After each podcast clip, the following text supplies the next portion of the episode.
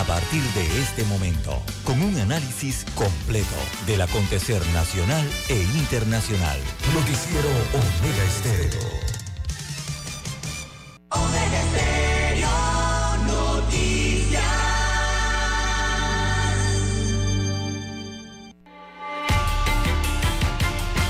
A continuación, los titulares, con los hechos que son noticias hoy.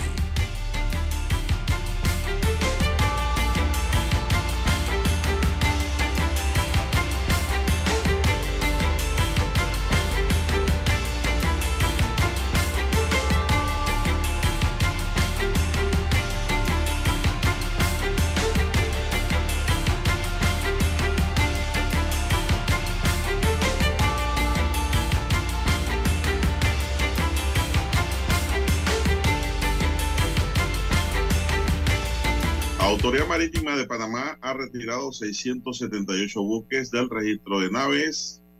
En un comunicado, la Autoridad Marítima hace alusión a las críticas del republicano Jed Bush. También tenemos que el casco antiguo celebra 350 años de historia. Pedro Miguel González tilda de absurda la reserva de candidaturas sin primarias. Pues sobreselló al exministro Papa Dimitrio. Presentan anteproyectos para que parejas del mismo sexo puedan donar sangre.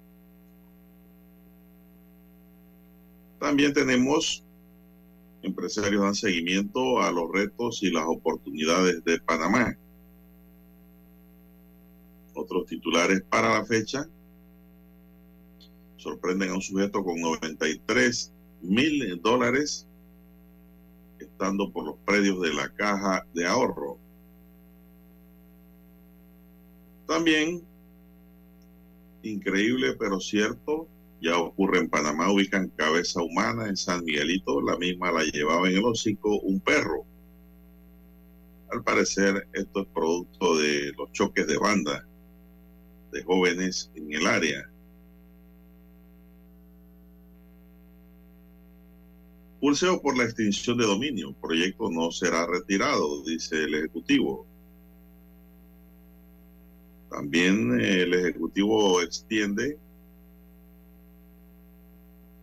por seis meses más el control de precios en 18 productos. Plataforma le jugó sucio a los beneficiarios del vale digital. También tenemos cuatro miembros de una familia presos por tráfico de droga. En otros titulares, conductor, eh, conductor choca contra poste de tendido eléctrico y muere. Otro accidente de tránsito que quita la vida a una persona. También tenemos para hoy, señoras y señores,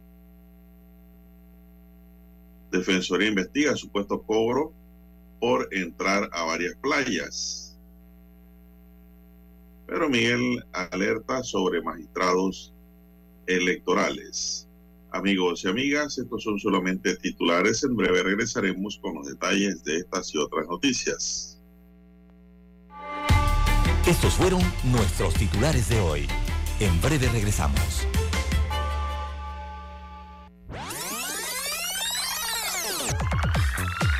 Omega Stereo tiene una nueva app. Descárgala en Play Store y App Store totalmente gratis. Escucha Omega Stereo las 24 horas donde estés con nuestra nueva app. ¿Sabe usted qué canción estaba de moda cuando nació?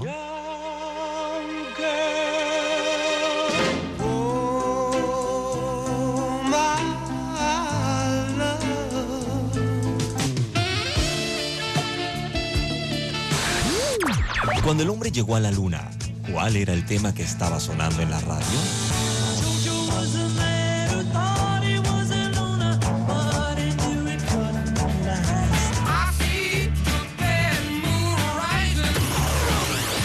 Clásicos del sábado. Todos los sábados por Omega Estéreo, la radio sin fronteras.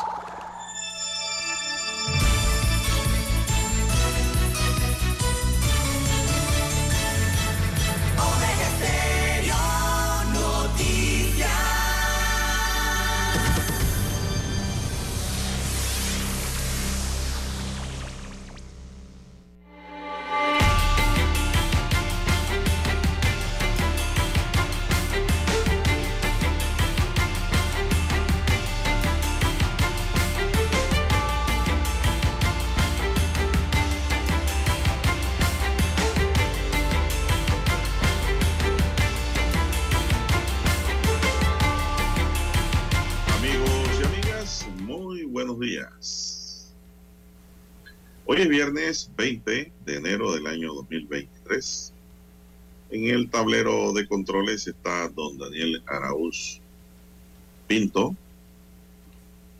En la mesa informativa les saludamos. César Lara.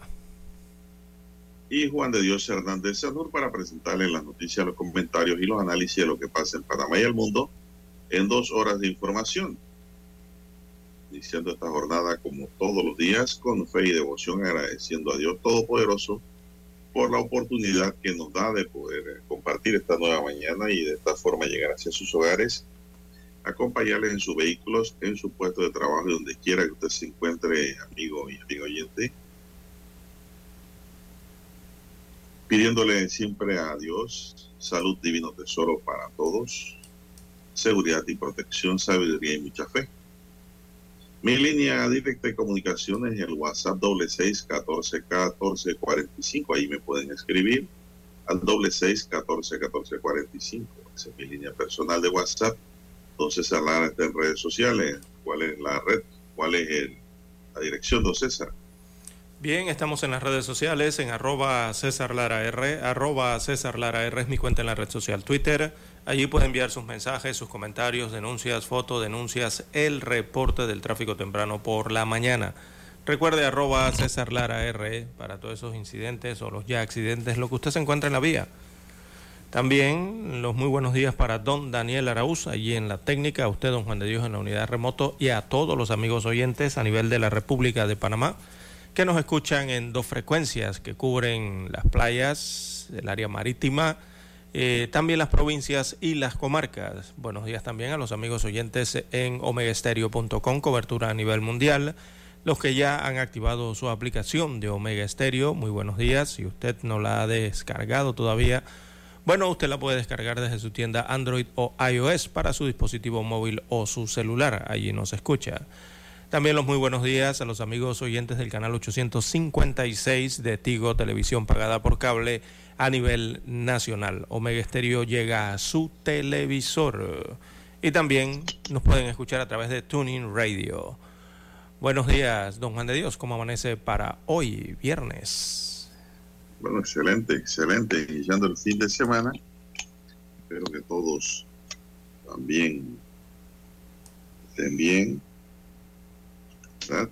pues estamos en fin de semana de verano o de estación seca en algunos lugares, porque en otros llueve. Este año eh, tiene un comportamiento irregular. El día miércoles, creo que sí, el miércoles, mientras don César en Cocle hace un sol incandescente en Chiriquí llovía. Así es. No, es Panamá, es el clima de Panamá. Eh, y es así a lo largo del año. Muchos se quedan extrañados de que en algunos puntos de la República llueva durante la temporada denominada seca. Pero es así, don Juan de Dios, el área montañosa, el Caribe panameño sobre todo y el área eh, oriental eh, hacia la provincia de Bocas, de, Bocas del Toro y también en el occidente ¿no? y en el oriente Darien y Gunayala, eh, siempre tiende a esto, don Juan de Dios, a pesar de estar en verano y en el Pacífico o en las llanuras se sienta, ¿verdad? El sol, la brisa y no cae lluvia, en las áreas montañosas y las áreas más eh, forestales o selváticas sí está lloviendo. Aunque la gente no lo sienta acá o no lo perciba o no lo vea, por lo menos eh, en la costa, eh, en la vertiente del Pacífico, ¿no? que es la más seca durante la temporada seca. Pero es así, don Juan de Dios. Eh, casi todo el año es así, ¿no? Bien, eh, hablando de eso, bueno, eh, hay que tener precaución, don Juan de Dios, también el día de hoy estará ventoso, habrá viento y viento fuerte por algunos sectores de la República de Panamá. mayormente soleada, se presentará, se presentará el día de hoy en la mañana y en la tarde por allí se encontrarán algunas lluvias aisladas en horas eh, de la tarde en el territorio panameño. Pero de forma general, soleado, don Juan de Dios, y con mucho viento. Bien, la, hay que hacer la pausa a esta hora de la mañana, 5.46 minutos.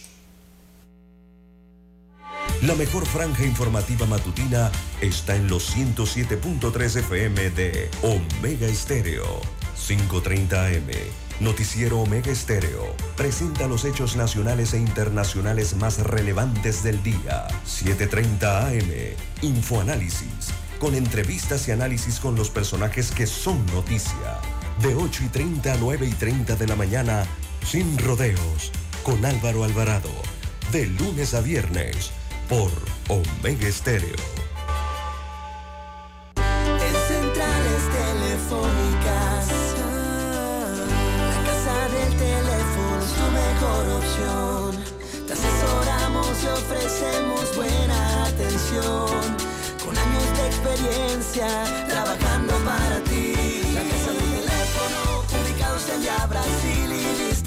La casa del teléfono, líder de telecomunicaciones. La casa del teléfono, distribuidores de Panasonic. Ven a visitarnos. La casa del teléfono. 229-0465 lcdtcorp.com Distribuidor autorizado Panasonic Para anunciarse en Omega Estéreo Marque el 269-2237 Con mucho gusto le brindaremos una atención profesional y personalizada Su publicidad en Omega Estéreo La escucharán de costa a costa y frontera a frontera Contáctenos 269-2237. Gracias. Omega Stereo tiene una nueva app. Descárgala en Play Store y App Store totalmente gratis. Escucha Omega Stereo las 24 horas donde estés con nuestra aplicación totalmente nueva. Noticiero Omega Estéreo.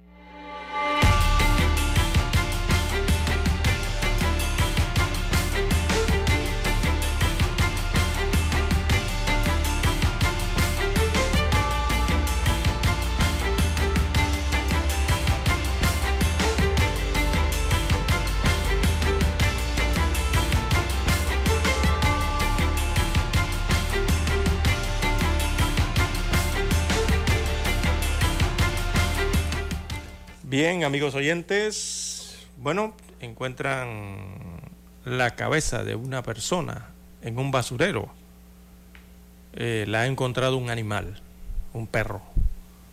Así que se trata de un decapitado. Eh, fue encontrado entonces un animal mientras mordía la cabeza de un ser humano en un basurero. Esto ocurrió en la Providencia de San Miguelito. Eh, parece una película de terror, lo vivido por los moradores en este punto del distrito de San Miguelito. Eh, decapitan a, una persona y, bueno, filman todo, ¿no? Eh, se trata de un crimen eh, propio de una película de terror, se escenificó en el sector de la Providencia en Don Bosco, este sector es el sector del distrito de San Miguelito. un sujeto fue decapitado y su cabeza que había sido metida en una bolsa fue eh, rodada por unos perros eh, de la calle hasta quedar descubierta en plena vía. Los eh, carniceros o los asesinos filmaron a su víctima previamente de la decapitación dentro de una habitación con ataduras en mano y piernas, así como una especie de mordaza la, eh, lo mantienen, eh, según el video, sobre el piso de una habitación y le preguntan cómo tú te llamas. El sujeto responde Yejin y uno de los asesinos expresa está entero todavía. Esto en el video, amigos oyentes. El hombre retenido vestía suéter negro, polo club y jeans roto. Luego los asesinos lo trasladaron a un área exterior con herbazales y se observa a un sujeto con las mismas ropas, pero sin cabeza. Los matones filman nuevamente y comentan que la persona era un berraco. Le habríamos metido, dice, otro sugiere si le quitamos así los pies y los brazos, al tiempo que se escuchaba el sonido de un machete afilado en el video. Así que la decapitación fue post-mortem, el corte se hizo a la altura de la barbilla, se utilizó un hacha o machete en la zona de la Providencia, en San Miguelito, se apreciaba un camino de sangre que se desprendía de la cabeza del decapitado, que fue, esta cabeza, esta parte de su cuerpo fue abandonada cerca al negocio de una familia de la víctima. Así que el Ministerio de Seguridad Pública, eh, a través de su titular Juan Manuel Pino, eh, destacó que estos hechos de violencia registrados se deben al decomiso y tumbe, y tumbe de drogas, de acuerdo al ministro Pino, eh, que ha provocado el enfrentamiento de estos grupos rivales. Unidades precisamente de la unidad canina especializada en búsqueda de restos humanos realizaron la inspección en el área el día de ayer para tratar de ubicar las extremidades faltantes del cuerpo. En San Miguelito, este distrito es actualmente el sector con más homicidios, ya que según la tabla de estadísticas, veamos San Miguelito, van nueve eh, homicidios en 19 días, es decir, hay casi dos asesinatos cada 24 horas destaca el informe entregado por las autoridades. Así que macabra entonces este, este, este descubrimiento en San Miguelito eh, de una persona decapitada y adicional el video con los captores o asesinos eh, que filmaron todo esta, este hecho delictivo. Bien, las 5.54 minutos eh, de la mañana en todo el territorio nacional. Espeluznante esto, don Juan de Dios, que ocurre en San Miguelito y que ocurre en nuestro país. Bueno, continuamos, don César, con otras notas. Hace cinco días venció el plazo para actualizar los datos y seguir recibiendo el vale digital, pero decenas de personas quedaron fuera por no poder actualizar los datos en la plataforma. Ante las quejas, la Autoridad Nacional de Innovación Gubernamental detalló que la ficha social del Ministerio de Desarrollo Social solo la podrá completar los beneficiarios actuales. La plataforma en los últimos días estuvo con un alto flujo por la gran cantidad de personas que ingresaron y por ese motivo se prolongó hasta el lunes 16 a las 11.56 de la noche, enfatizó. Se consultó a la IG que explicó que los afectados pueden llamar al Centro de Atención Ciudadana al 311.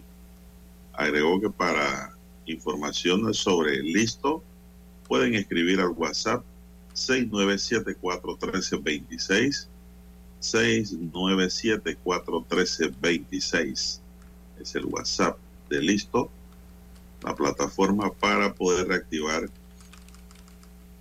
vale digital para todos aquellos que lo están recibiendo como gran ayuda, algunos de verdad que la necesitan y otros pues para comprar, qué sé yo, combustible o maíz para echarle a las gallinas. En fin, con esto quiero indicar de que aquí no ha habido un estudio, don César, de verdad, por parte del gobierno para hacer llegar ese vale digital a quien verdaderamente lo necesita, don César, que no puede trabajar. Para todo aquel desempleado que lo necesita y no pueda trabajar. Allá debe llegar ese vale. Bien, son las 5.56 minutos. 5.56. Bien, en más informaciones eh, para la mañana de hoy, don Juan de Dios. Defensoría del Pueblo investiga supuesto cobro por entrar a varias playas en la República de Panamá. Hay varias denuncias. Así que la Defensoría del Pueblo mantiene en seguimiento a cinco municipios. Estos municipios serían, son, perdón, el municipio de Taboga, el de San Carlos, el de Arraiján, estos en la provincia, el primero en la provincia de Panamá, eh, los dos siguientes en, la provincia de Panamá Oeste, también al municipio de San Félix, esto en la provincia de Colón, y precisamente al municipio de Colón, en la provincia de Colón, allá en la parte caribeña. Estas investigaciones son, por supuesto, cobro ilegal de ingresos a sus playas eh, y por lo cual eh, han dado un plazo de cinco días hábiles para responder algunas interrogantes sobre el fundamento legal de dicha medida. Eso mismo es lo que hay que pedir. El director de protección de los derechos humanos, Julio de Gracia, dijo que el plazo para responder las preguntas formuladas por la Defensoría del Pueblo vence el próximo 24 de enero. La Defensoría del Pueblo se mantendrá vigilante, según los representantes de esta institución, para determinar si existe o no una vulneración de los derechos humanos de la población eh, panameña. Y es que hay varias denuncias al respecto, don Juan de Dios, de ciudadanos eh, y de bañistas, ¿verdad?, que van a estas áreas públicas, son áreas públicas, deben ser áreas libres de acceso, y se encuentran que eh, hay cobros, incluso hasta peajes denunciaron, escuché uno en las redes sociales, de las calles de, para poder acceder a las playas, ¿no? Eh, esto se está presentando entonces en Panamá Oeste, Panamá, Colón y Chiriquí. Eh, hay que estar claro que el acceso eh, a las playas, cobrar por entrar a una playa es ilegal. si no tienen alguna concesión o alguna autorización por parte del respectivo municipio. Los municipios son los que tienen que regular esta situación y diría yo dejar en claro, ¿no? A través de un letrero, a través de una calcomanía o, un documento, eh, si en tal caso se está cobrando algún tipo de impuesto o tasa, eh, dejarlo establecido claro, ¿no? Y explicárselo a los bañistas, a los visitantes, para estar claros con esto. Y por supuesto, con facturas, eh, don Juan de Dios, o recibos oficiales. No ese recibo. No recibo chino. Sí, no ese que van a la tiendita y compran un recibo de entrega de, dinero, esos pequeñitos. No, no, no, no, no, no. Tiene que ser un recibo oficial con el logotipo o el sello del municipio respectivo y que se vea claro, don Juan de Dios. Así es que se puede hacer algún tipo de contribución de forma legal, eh, sobre todo para el tema de los estacionamientos en las playas, que a veces eh, tiende a causar problemas. Eh, la Defensoría está consultando esto, pero los municipios hay que decir que si es legal, si el municipio cobra o el municipio autoriza, ya sea por una concesión, eh, el respectivo cobro. Allí sí lo pueden hacer. Pero si a usted le están cobrando y no le entregan recibo y solamente le piden dinero, ya allí la cosa cambia. Ya eso pareciera más uh, de carácter ilegal. Hay que hacer la pausa, don Juan de Dios. Escuchemos el himno nacional.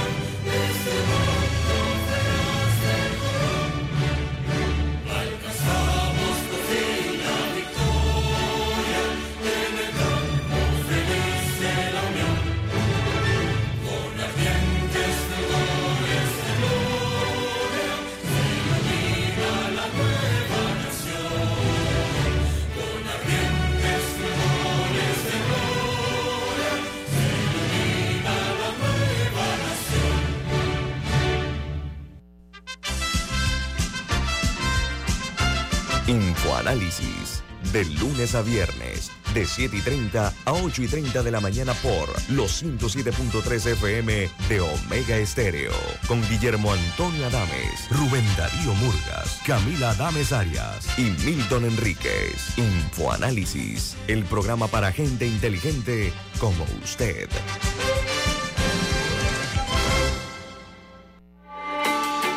Noticiero Omega Estéreo.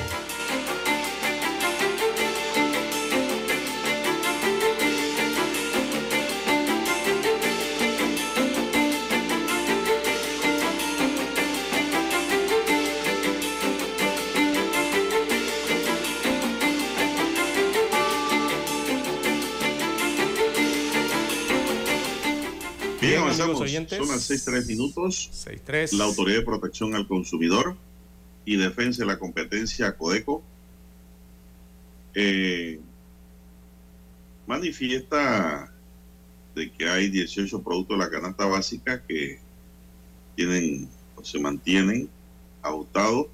El decreto ejecutivo 1 del 18 de enero de 2023 establece recomendar la extensión de los productos tras una reunión realizada el 10 de enero pasado en la Comisión de Ajuste de Precios con el objetivo de asegurar que las inflaciones actuales se mantengan a un nivel sostenible de manera que no afecte el proceso de crecimiento económico y de generación de empleo. Entre los productos listados está el bistec de cinta con hueso a un precio máximo al por menor de 2.55 la libra, babilla a 2.99 la libra, carne molida de primera a 2.15 la libra, pollo entero con patas y cabeza a 1.18 la libra, arroz de primera, todas las presentaciones a 40 centavos la libra, lente calidad, dice grado 2 o inferior a .81 la libra, entre otros. Debe ser lenteja, don César, porque dice lentes. Lentejas. Debe ser. Los productos fueron extendidos por seis meses en control de precios mediante decreto. Pero le voy a decir la verdad, don César, esos controles ni se sienten. No, que va. Esto es, que va, esto es un engaño. Usted va a buscar esos productos en el mercado y ni los ve o ni siente nada, o no hay. Sí, exacto. O, los precios son distintos, don Juan de Dios, según. O cambian, sí. Según el sector y la casa de, supermercado. vendedor. Sí, por, ejemplo, usted va a un, a un, punto de la ciudad, vamos a suponer, deme un producto ahí, la canal Los Huevos, que es lo que la gente más compra diariamente, ¿no? Eh, usted se va y encuentra el, el, cartelito, le ponen un cartelito, ¿no? Dice que canasta básica, o sea, haciendo referencia a que se está cumpliendo con ese decreto que usted menciona en ese producto. Y encuentra usted eh, una docena de huevos en un supermercado X eh, en 1,79, por ejemplo, los 12 huevos, la docena. Pero usted se va a otro supermercado más adelante y se encuentra con el mismo cartel de canasta básica y resulta que el mismo paquete de 12 huevos de la misma casa eh, productora lo tienen en dos balboas con 15, se va más adelante y lo encuentra a dos balboas con 30 y con el mismo letrero de canasta básica. Entonces aquí no sé, don Juan de Dios, realmente eh, cómo se fiscaliza eh, que estos precios se cumplan realmente ¿no? y sean bajos para la población panameña. Bueno, César, la verdad es que los productos tan caros no ir al supermercado no es relajo. ¿eh? Se puede ir, pero vamos a ver qué cantidad de productos alimentos va a comprar con el dinero que lleve. Bien, son las 6, 7 minutos, señoras y señores, 6, 7 minutos en su noticiero Omega Estéreo, el primero con las últimas. Eh, Autoridad Marítima, don César, ayer emitió un comunicado emitió un comunicado. Pues dice que lo que ha dicho Jet Bush no es cierto. la acusación. Sí, la acusación de Jet Bush. Rechazó la acusación sobre el petróleo iraní que señalaba ayer. Ellos rechazan estar favoreciendo a Irán. La Autoridad Marítima de Panamá rechazó las aseveraciones hechas en Estados Unidos sobre el papel de los buques de bandera panameña en la exploración, perdón, en la exportación de petróleo iraní. Esto luego de que Jed Bush, miembro de la Junta Asesora del United Game Nuclear Iran, publicó un artículo de opinión en el Washington Post el 16 de enero de 2023 titulado ¿Cómo Estados Unidos puede impedir que Panamá ayude a Irán a evitar las sanciones petroleras? La autoridad marítima informó que desde el 2019 ha retirado el pabellón a 678 buques de su registro en cumplimiento de la Convención de las Naciones Unidas sobre el Derecho del Mar y en línea con los esfuerzos de Panamá para combatir el financiamiento del terrorismo y la pesca ilegal, no declarada y no reglamentada. Hemos establecido mecanismos de seguimiento para determinar posibles vínculos entre los buques petroleros y el transporte de productos que podrían estar relacionados con el financiamiento del terrorismo, subrayó Noriel Arauz, miembro administrador de la AMP. Agregó que la Autoridad Marítima de Panamá, AMP, lleva a cabo investigaciones sobre el cumplimiento de los convenios internacionales ratificados por la OMI, o sea, la Organización Marítima Internacional, la debida diligencia y las recomendaciones del panel de expertos del Consejo de Seguridad de las Naciones Unidas. Los buques que resulten identificados incumpliendo con la normativa nacional están sujetos a sanciones, incluso a la cancelación del registro, lo que conocen como el flagging, destaca el administrador de la Autoridad Marítima, don ¿Qué le parece? Desflagging. Bueno, era necesaria la aclaración por parte de... Sí, Desabanderamiento significa el flagging. Sí, eh, era necesaria la aclaración, don Juan de Dios, por parte, o por lo menos que la autoridad respectiva aquí en Panamá, que es la Autoridad Marítima de Panamá, diera explicaciones o, aclaraciones al respecto a estas declaraciones que surgieron a nivel internacional y que resonaron aquí en Panamá. Así que aclara entonces la autoridad marítima, más bien yo, yo veo un desmentido allí, eh, un rechazo ¿no? a esa a esas aseveraciones o a esas declaraciones del ciudadano norteamericano Jed Bush. Pero hay que explicar eso, don César. Miembro de esa junta asesora. ¿Qué es lo que pasa en esa junta asesora? Una breve, algo que está ocurriendo allí. Hacer una explicación más sencilla del tema, ¿no? Para que haya mejor comprensión en la materia. Eh, como me dice un un señor que las explicaciones cortas, precisas y concisas, pero bien, bien hilvanadas, son buenas para entender mejor la cosa y no darle tanta vuelta. ¿Qué pasa con Panamá, don César? Que Panamá tiene el negocio de abanderamiento. Claro. De naves. Como lo tienen otros países también. No muchos. Así como lo que se llama pues el negocio del uso de la bandera en lo que es eh, el flag convenience que se aplica. Es decir, la bandera de conveniencia, ¿no? Y en ese abanderamiento de conveniencia, pues Irán tiene muchas naves operando con banderas panameñas bajo los parámetros legales internacionales. Estados Unidos ha extendido sanciones a Irán, grandes sobre su, su petróleo, pero como ellos usan la bandera panameña para operar en alta mar y en puertos, entonces los Estados Unidos no le gusta eso. Porque dice que Panamá está ayudando a Irán. Panamá no está ayudando a Irán. Panamá está haciendo un negocio comercial legal en dar la bandera de conveniencia a los buques que cumplen con los requisitos legales para operar en el mar, don César. Sí, por eso es una opinión de Jeff Bush. Sí. Simplemente. es su punto de vista respecto Bush dice como que a eso. Eh, eh, vender el abanderamiento, porque eso se vende, entonces por eso se paga, eso es ayudar a Irán.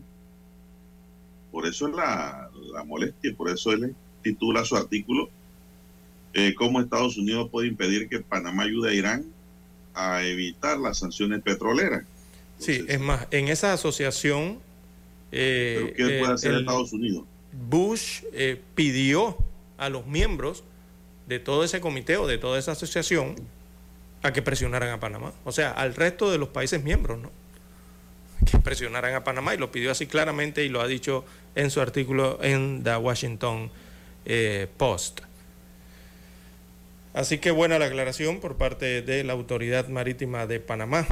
Eh, no, la aclaración de la Autoridad Marítima es de que ellos están operando legalmente, que el gobierno panameño no está ayudando a nadie por, por asocio, solidaridad, sino que es un negocio, un business.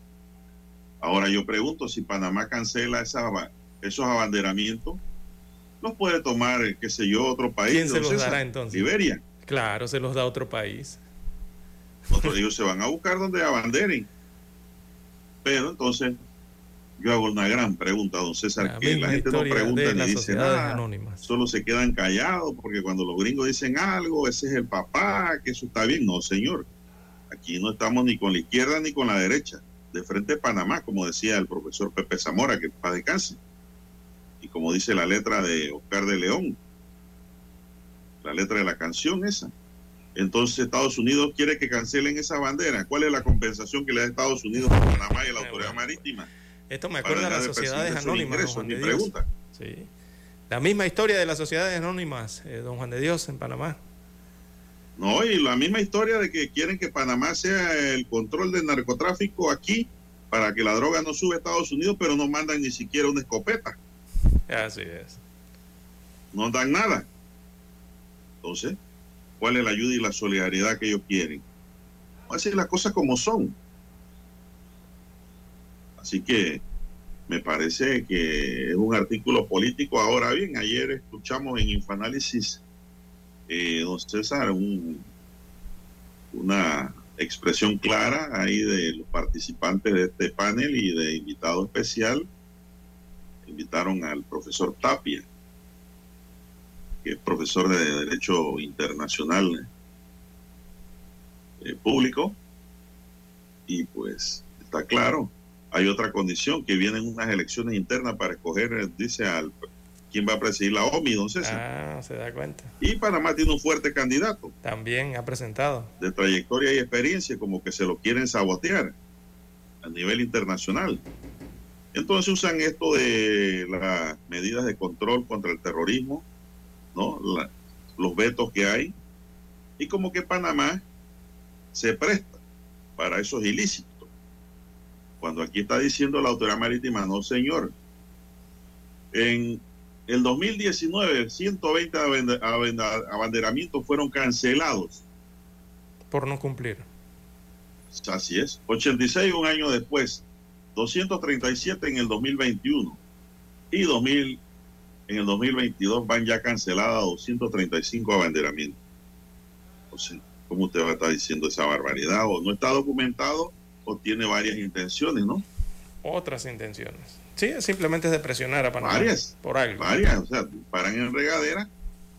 Y dos, el, también están celosos por el tema de las banderas que producen dinero al país. El mismo caso de los papeles de Panamá, Exactamente lo mismo. Igual a las sociedades La misma historia. La misma situación. En contra del mismo panameño. La misma historia. Y nosotros como panameños no podemos estar aplaudiendo eso. Jamás debemos defender nuestro territorio y enfrentar eh, los delitos y a los delincuentes internamente con plena capacidad para pero esto como que da una imagen a Panamá como que apoya a los países en donde las leyes no se respetan, donde los derechos humanos no se respetan, o sea que aplaudimos esas cosas con abanderamiento. No, Panamá no aplaude eso para nada. Panamá cobra internacionalmente por el abanderamiento de buques de cualquier nacionalidad. que cumplan con los requisitos, ¿no? Claro. Vamos a la pausa donde La mejor franja informativa matutina está en los 107.3 FM de Omega Estéreo. 530 AM. Noticiero Omega Estéreo. Presenta los hechos nacionales e internacionales más relevantes del día. 730 AM. Infoanálisis con entrevistas y análisis con los personajes que son noticia. De 8 y 30 a 9 y 30 de la mañana, sin rodeos, con Álvaro Alvarado. De lunes a viernes, por Omega Estéreo.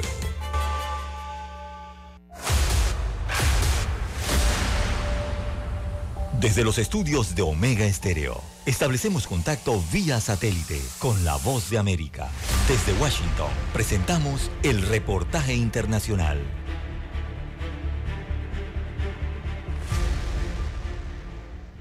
¿Es posible que reducir una semana de trabajo a cuatro días resuelva algunos de los problemas más urgentes del mundo laboral en el siglo XXI? Esa es la incógnita que se plantean líderes financieros de todo el mundo reunidos en el foro de Davos, la mayor cumbre económica que se celebra anualmente en Suiza. Una idea seductora para algunos e impensable para otros, que sin embargo defiende la ministra de Asuntos Sociales y Empleo de Holanda, Karien van Genip, quien asegura traería números numerosos beneficios. Al menos en los Países Bajos tenemos mucha gente trabajando cinco días a la semana, hombres y muchas mujeres trabajando tres días a la semana. Así que para mí personalmente sería genial una semana laboral de cuatro días para todos, para que las mujeres den un paso adelante, se vuelvan más independientes financieramente y los hombres cuiden más a los niños más pequeños, a los padres mayores el cuidado informal que ahora recae principalmente sobre los hombros de las mujeres. La líder holandesa aseguró que las nuevas generaciones exigen mayor flexibilidad laboral y defendió que debería estudiarse un sistema en el que las horas puedan alterarse en función de las necesidades de los trabajadores. En tanto y como sucedió desde el inicio del encuentro, según aseguran los organizadores, esta edición número 53 del Foro Económico Mundial está marcada por la fragmentación global derivada de la guerra en Ucrania y entre las diferentes sesiones hoy abordarán la fórmula de paz para Ucrania con la participación del jefe de la administración presidencial ucraniana, Andrei Yemark. Por su parte, el presidente Volodymyr Zelensky intervino a través de videollamada y afirmó que el siniestro del helicóptero en el que falleció el ministro del Interior del país no fue un accidente y cargó contra las naciones que se muestran titubeantes a la hora de actuar contra la invasión de Rusia. Las tragedias están superando a la vida, la tiranía está superando a la democracia. Rusia necesitó de menos de un segundo para iniciar la guerra. El mundo necesitó de días para reaccionar con sanciones de fuerza. El tiempo que el mundo libre toma para pensar el Estado terrorista lo usa para matar. El cambio climático y el futuro de la energía global son temas importantes en la agenda y se espera la participación de activistas influyentes que defienden la protección del clima. Judith Martín Rodríguez, Voz de América. Escucharon vía satélite desde Washington el reportaje internacional. Omega Estéreo, cadena nacional. Noticiero Omega Estéreo.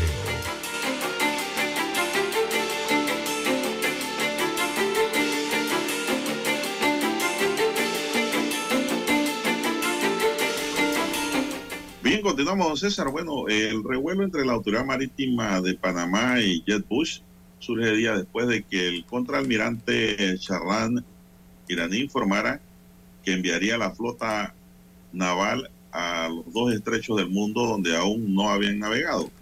Uno de ellos dicen que es el canal de Panamá. En el escrito, Bush asegura que el 39% de los 288 buques que la Unión contra el Irán nuclear ha incluido como sospechosos está registrado en la jurisdicción panameña. Buques que según Bush, que están en el centro de una red de contrabando que ayudó al régimen iraní a exportar petróleo por el orden de 30 mil millones de dólares durante 2021. He ahí el reclamo a la autoridad marítima, la que acusa de no atender la solicitud de los, de los departamentos del Tesoro y de Estados Unidos de su país como parte de los esfuerzos para determinar posibles vínculos entre los buques petroleros y el transporte de productos que podrían estar relacionados con el financiamiento del terrorismo.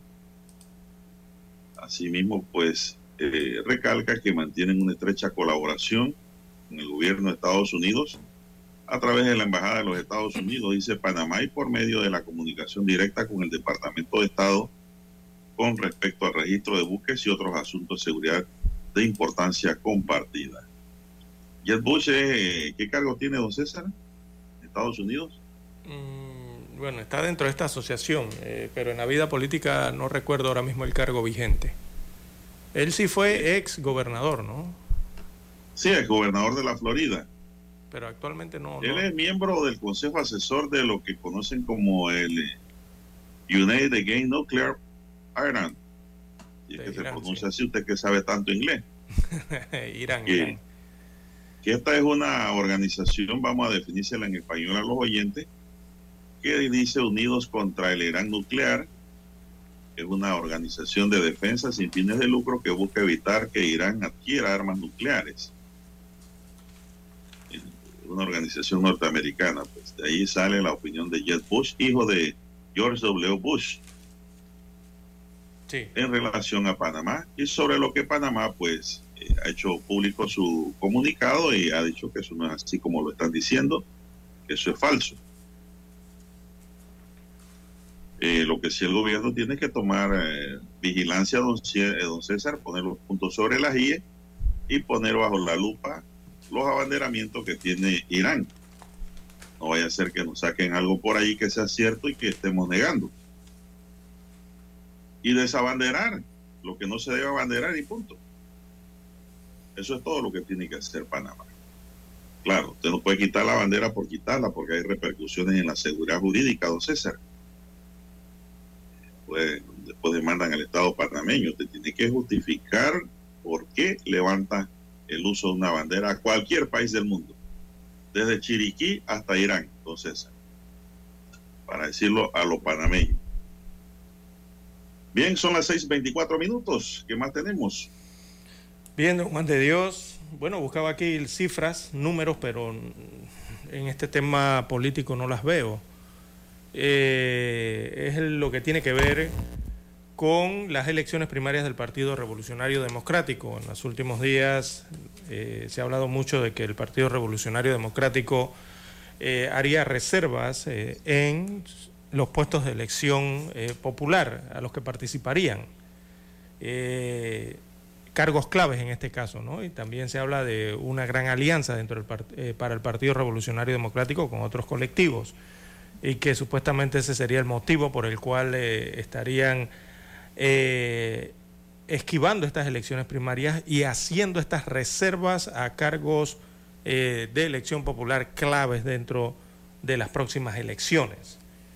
Destaca hoy el diario, pero no colocan las cifras, no, no dicen cuáles serían, por ejemplo, la reserva a cargos de representación de corregimientos. ¿Cuánto de los tantos que existen, más de, sete- más de 600, 700, estarían reservados y no irían a elección primaria o interna?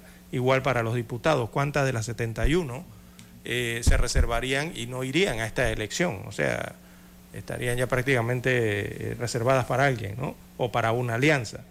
Así que la cúpula del Partido Revolucionario Democrático confirmó que varios cargos de elección popular no competirán en las elecciones primarias del 11 de junio próximo.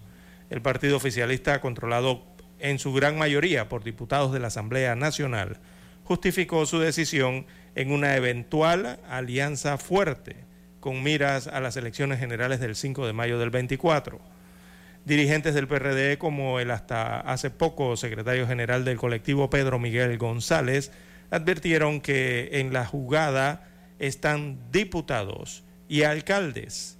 González contó que el CEN del PRD habría reservado 52 de los 71 puestos a diputados en la Asamblea Nacional. Óigame, 72, digo 52. Uf, don Juan de Dios, esto viene siendo eh, dos tercios prácticamente, o sea, esto viene siendo el 70% casi de eh, los cargos a elección popular eh, eh, para esa para ese cargo precisamente no de diputaciones. También hablan de que se estarían reservando eh, 35 de la actual bancada del PRD. En ese club de privilegiados también estarían José Luis Fábrega y Héctor Valdés Carrasquilla, alcaldes de Panamá y de San Miguelito, destacan eh, las fuentes eh, citadas. Eh, también se informa de que el PRD estaría preparando una gran alianza, ¿no? Y que por eso estaría reservando, ponemos ahí entre comillas, estos, estos cargos de elección popular, evidentemente para en la mesa de negociación hacer las negociaciones ¿no? con otros colectivos políticos, pero el porcentaje es altísimo, don Juan de Dios. 52, o sea, reservarían 52 de los 71 puestos a diputación en la Asamblea Nacional, prácticamente todos.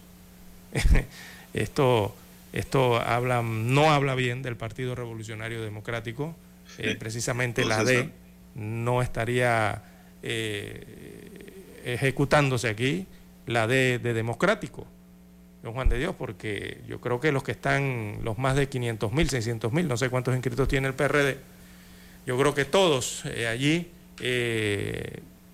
aspiran también, en algún momento aspirarían a participar en un cargo de elección popular. Y de resultar que todos los cargos los reservan don Juan de Dios, ¿quién participaría entonces en esas elecciones internas? Prácticamente quedaría cortado eh, ese derecho o esa aspiración, quizás de muchos dentro del Partido Revolucionario Democrático, de competir para tener el derecho, ¿verdad?, eh, a través de una elección interna eh, democrática, aspirar entonces a un cargo de elección popular en cada una de las elecciones generales. Así que esto Para mí, don César, es un craso error del PRD. No, no habla mucho de democracia interna, e, eso, esa decisión, don Juan de Dios. Es un craso error, don César, porque los otros partidos políticos van a refrescar la aspiración de los candidatos a diversos puestos de elección. Claro. Es decir, van a surgir muchas figuras y el PRD va a salir con los mismos dinosaurios reservado. ¿Qué va a provocar esto? Que aquellos perredistas internos que no le dan participación democrática y que quieren ir a una competencia para ser candidato, pudiesen en un momento determinado ayudar a candidatos de otros partidos y de otras alianzas, con el fin de destronar al que está en el poder. ¿Por qué? Porque de esa forma, si lo destronan, en la siguiente elección ellos tendrían que ir a primaria y allí habría oportunidad para todo aquel que le han negado la participación interna dentro de unas primarias para participar como candidato. Es decir, derrumbarían estas dictaduras internas que va a producir el PRD en las reservas que pudiesen darse. Créame que así es la política y así puede ocurrir, entonces Entonces serían todos contra los dinosaurios, todos contra los dictadores. Esas serían las campañas contra los que se quedan, que no van a primaria y no refrescan su candidatura, no la someten a la consulta popular. Craso error del PRD, don César, si lo logra o lo hace de esa manera, o llega a escuchar lo que está planteando también Pedro Miguel González de que eso no es correcto dentro del partido que tiene más adherentes en Panamá. Exacto, yo supongo vamos A la pausa, vamos a la licenciado Daniel. Regresamos en breve. Omega Estéreo, cadena nacional. Para anunciarse en Omega Estéreo, marque el 269-2237. Con mucho gusto le brindaremos una atención profesional y personalizada. Su publicidad en Omega Estéreo. La escucharán de costa a costa y frontera a frontera. Contáctenos 269-2237. Gracias. 7:30 AM. Infoanálisis, con entrevistas y análisis con los personajes que son noticia. La mejor franja informativa matutina está en los 107.3 FM de Omega Estéreo, cadena nacional. Desde los estudios de Omega Estéreo, establecemos contacto vía satélite con la voz de América. Desde Washington, presentamos el reportaje internacional.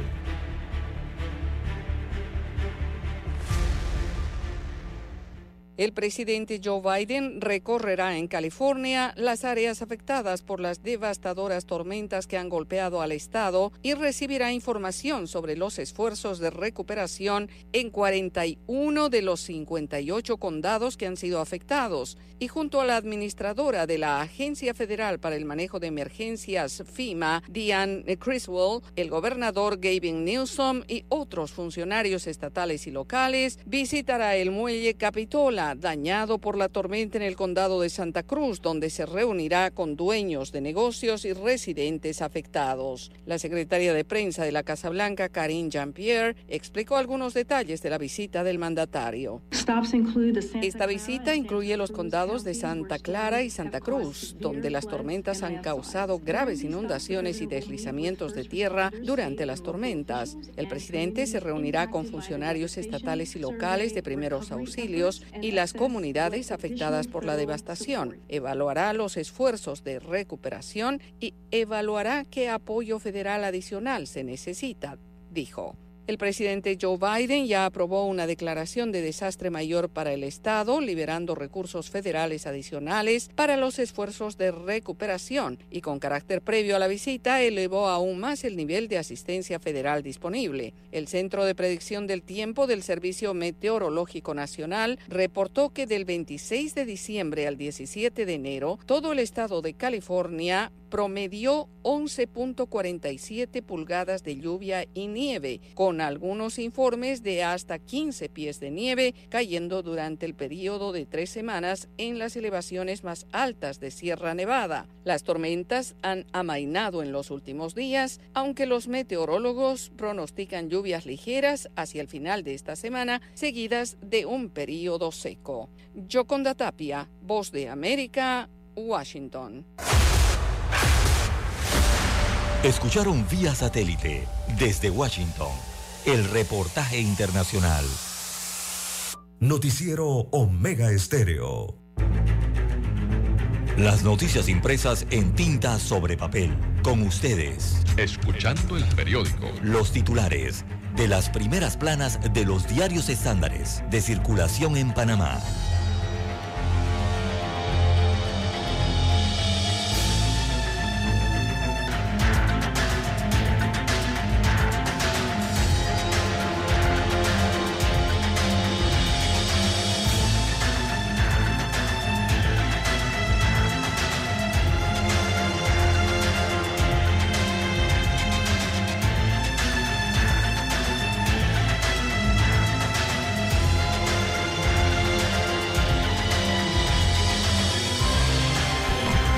Bien, amigos oyentes, el diario La Prensa titula para este viernes 20 de enero del año 2022, damos la fecha aquí rapidito, la ordenamos.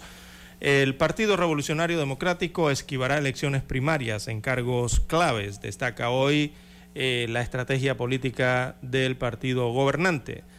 Así que destaca la información que la cúpula del PRD eh, confirmó que varios cargos de elección popular no competirán en las elecciones eh, primarias del 11 de junio próximo.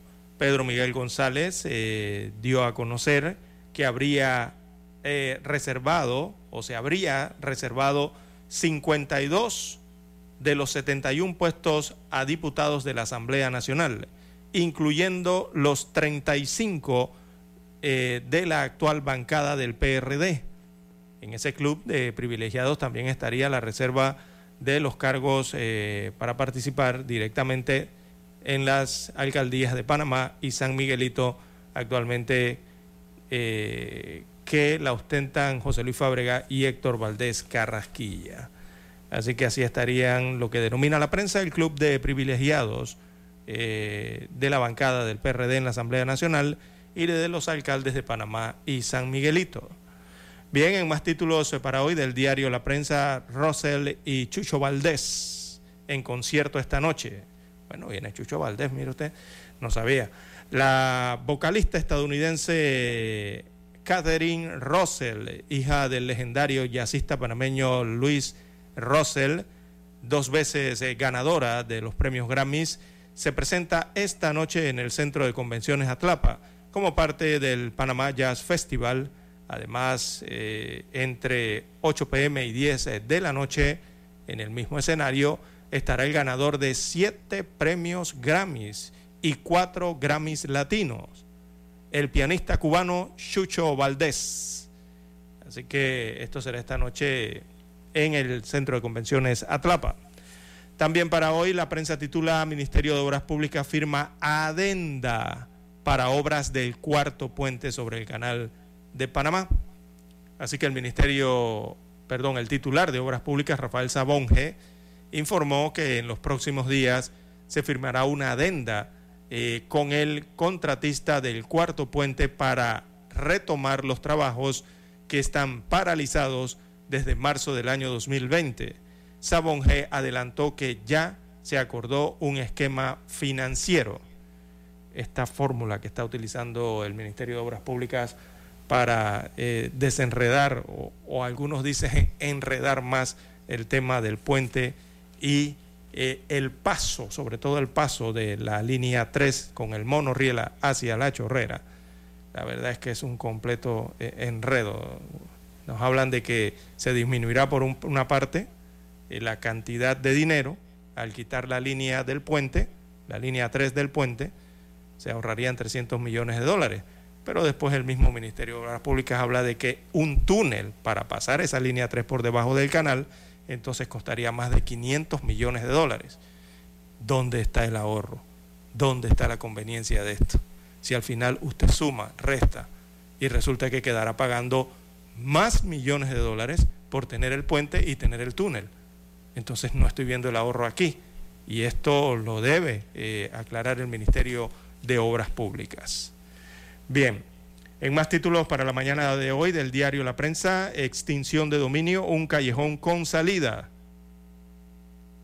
En panorama, Odebrecht, la Corte mantiene en reserva delaciones. Este en el caso de los hijos del expresidente Ricardo Martinelli. También en los deportes, Plaza Amador y Club Deportivo del Este chocan este viernes. En la sección de economía, eh, el riesgo de invalidez, vejez y muerte, disciplina fiscal y empleo serían los retos eh, del 2023. También para hoy la fotografía principal del diario La Prensa, bueno, precisamente fue captada en el proyecto ferroviario de la línea 3 del metro. Destaca la fotografía en la que se observan eh, el hincamiento de pilotes que tiene un avance entonces del 32% del proyecto en general. Destaca el pie de foto de la prensa que la línea 3 del metro entre Panamá y Panamá Oeste tiene un avance del 32%. Este proyecto tiene un recorrido de 24.5 kilómetros y contempla, o diría yo, incluye un tramo soterrado con una longitud de unos 5.3 kilómetros. Se espera que la tuneladora llegue en el mes de julio y en enero del 2024 comiencen los trabajos de excavación. Así que muestra entonces la gráfica, por lo menos el hincamiento de los pilotes en la parte eh, terrestre, que iría a esta línea 3 del metro, que hay que aclararle a los oyentes, siempre tienden a equivocar esto. Recordemos que es un monorriel, o sea, los trenes que actualmente usted conoce de la línea 1 y 2 del metro no son los que van a viajar para Panamá Oeste. La línea de Panamá Oeste es completamente distinta desde, desde, desde por donde viaja, ¿no? Los monorrieles no tienen el mismo sistema que los trenes que usted conoce actualmente o se conocen actualmente. Son sistemas distintos y diferentes. Bien, eh, son los títulos eh, que aparecen hoy en el diario La Prensa. Pasamos ahora a la lectura de los principales titulares de diario La Estrella de Panamá. Corregimos. Bien, La Estrella de Panamá hoy nos dice Autoridad Marítima de Panamá contesta a Jeb Bush tras acusación de apoyo a Irán. La Autoridad Marítima rechazó la columna que publicó el exgobernador republicano esta semana en el Washington Post, señalando a Panamá como una supuesta ayuda a Irán para evadir sanciones. La entidad afirmó además que adelanta investigaciones sobre el cumplimiento de los convenios internacionales ratificados por la Organización Marítima Internacional. Sobreseen de manera definitiva a Papa Dimitrio, un fallo del órgano judicial. Hace referencia a informes de auditoría de la Contraloría que concluyen que el exministro de la Presidencia 2009-2012 obtuvo recursos de, de fuentes conocidas y no hubo un enriquecimiento injustificado. Así que queda pues eh, sobreseído en uno de los delitos que se le imputaban. Conmemoran los 350 años del casco antiguo. Presentaciones de libros, conversatorios y recitales componen la agenda de celebraciones en el distrito histórico uno de los íconos turísticos y culturales del país. Extienden apoyo a la producción de arroz. El Banco Nacional y el Ministerio de Desarrollo Agropecuario extenderán hasta el 2023 el programa financiero Factoring con el fin de aumentar la cartera de crédito a 90 millones de dólares. Protección a las especies marinas. Esta semana se aprobó una ley que pone a Panamá a la vanguardia en la conservación de especies de tortugas marinas en costas y mares. Ley del agro debe llegar acompañada de reformas, dice Santa María. El ingeniero agrónomo e investigador del IDIABA, Julio Santamaría, recordó que Panamá importa al menos un 60% de los alimentos que consume el país. Este modelo, a su juicio, nos ha transformado en uno de los países más desiguales del mundo. Por tanto, el Estado debe consolidar reformas que fortalezcan la producción nacional y la seguridad alimentaria, dos pilares de la reciente ley sancionada por el Ejecutivo.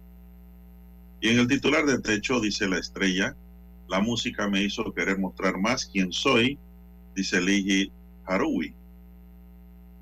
La sexafonista de 34 años invitada al Panamá Jazz Festival narra la fuerza de este género musical y de sus instrumentos. Una ecuación que la ha llevado a compartir y aprender de diferentes culturas alrededor del mundo. Estos son los titulares de la Estrella de Panamá y concluimos con la lectura de los titulares correspondientes a la fecha. Hasta aquí, escuchando el periódico.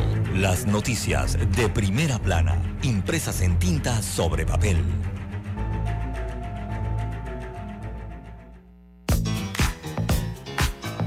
Desde el dominante Cerro Azul en los 107.3. 107.3. Continúa por el majestuoso Cerro Canajagua en los 107.5 para provincias centrales. Hasta el imponente Volcán Barú. Volcán Barú. En los 107.3. Transmite Omega Estéreo, cadena nacional simultánea. Noticiero Omega Estéreo. Desde los estudios de Omega Estéreo, establecemos contacto vía satélite con la voz de América. Desde Washington, presentamos el reportaje internacional.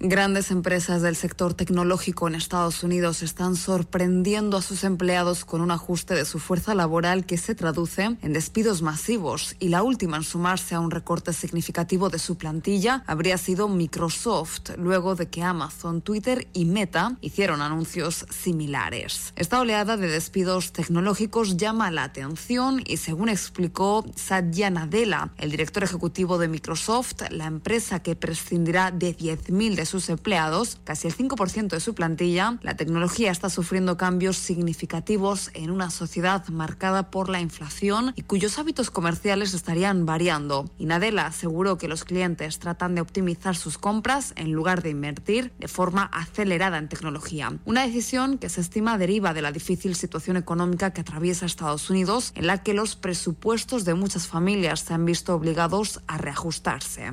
En tanto, el gigante del comercio en línea, Amazon, también redujo significativamente el número de sus trabajadores en Estados Unidos, Canadá y Costa Rica. Unas 18.000 personas perdieron sus puestos de trabajo en un esfuerzo de la campaña por reducir costos tras la pandemia del COVID-19, momento en el que incrementaron notablemente las contrataciones. Con este tipo de decisiones, las empresas tecnológicas se preparan para un anunciado y esperado deterioro de la economía global, marcada por la inestabilidad derivada de la guerra en Ucrania. De este modo, los recortes sustanciales de plantilla en las principales compañías tecnológicas suponen el fin de un periodo de bonanza en este sector que lleva años registrando un crecimiento exponencial y la gran incógnita para los empresarios y trabajadores es si se reproducirá esta tendencia en empresas empresas más pequeñas o si por el contrario se trata de un hecho aislado y exclusivo para los gigantes tecnológicos. Judith Martín Rodríguez, Voz de América. Escucharon vía satélite desde Washington el reportaje internacional.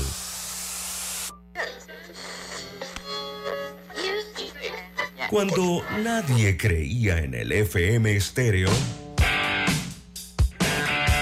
esta es la nueva generación en radio.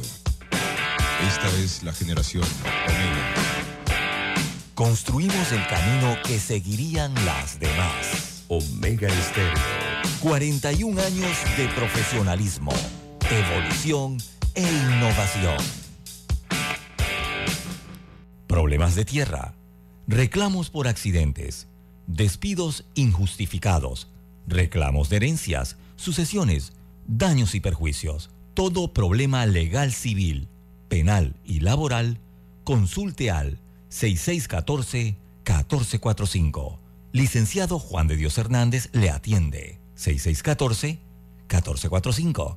Con atención en Panamá, Panamá Este, Panamá Oeste, Colón, Coclé, Santiago, Herrera y Los Santos. Anote y consulte 6614-1445.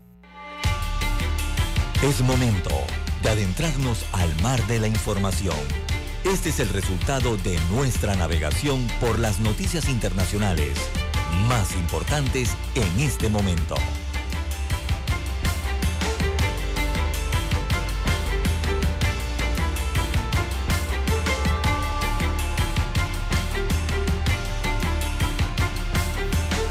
Bien, son las 6:49, amigos y amigas. Conduzca con mucho cuidado. ¿ah? Todos los días hay accidentes de tránsito, gente muerta en la carretera. Oiga, evite los accidentes, maneje a la defensiva y con cuidado. Y si está aprendiendo a manejar, que tiene su licencia todavía, que no se le han secado las letras, maneje con más paciencia y más calma y que los demás esperen. No se desespere si el que viene atrás viene tocándole el pito, el claxón, haciéndole bulla. No se desespere y ese que le está apurando a usted no va a pagar por usted los daños y perjuicios que usted ocasione o reciba. Así que maneje con, calma la defensiva. Y esto es un mensaje para todos los nuevos conductores que están en la calle con menos de tres años de experiencia, don César. Le voy a poner fecha. ¿eh? Bien.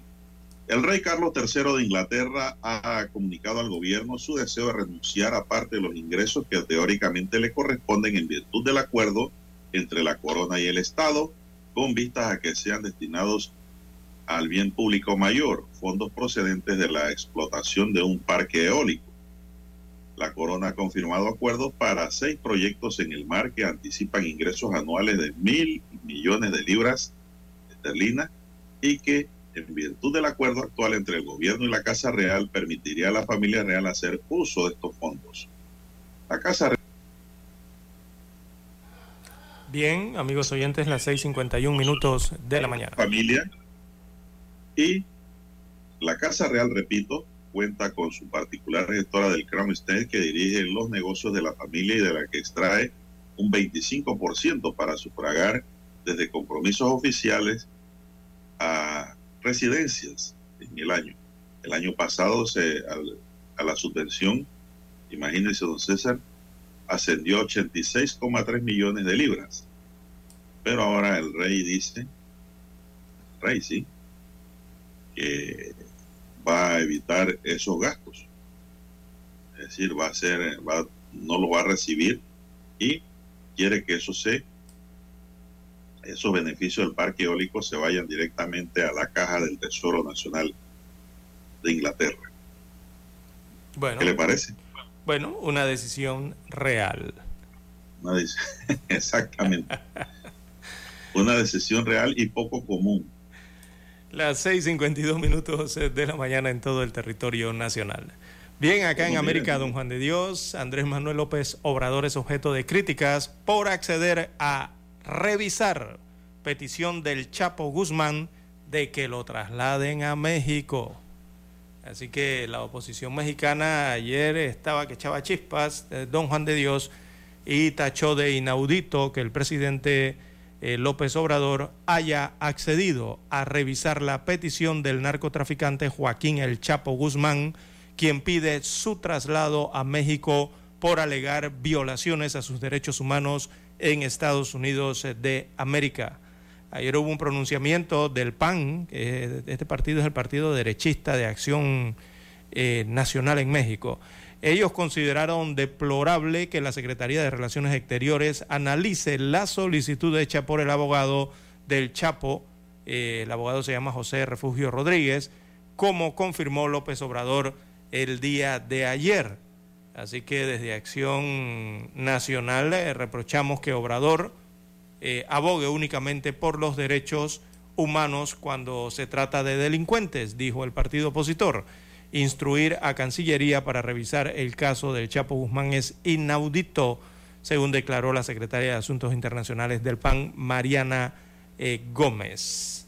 Así que todas estas críticas de don Juan de Dios surgen un día después de que el mandatario reveló que no descarta atender la petición del Chapo Guzmán, eh, el ex jefe del cartel de Sinaloa, recordemos que está condenado a cadena perpetua en Estados Unidos de América desde el pasado 2019, porque siempre hay que dejar la puerta abierta cuando se trata de derechos humanos, según dijo el presidente mexicano.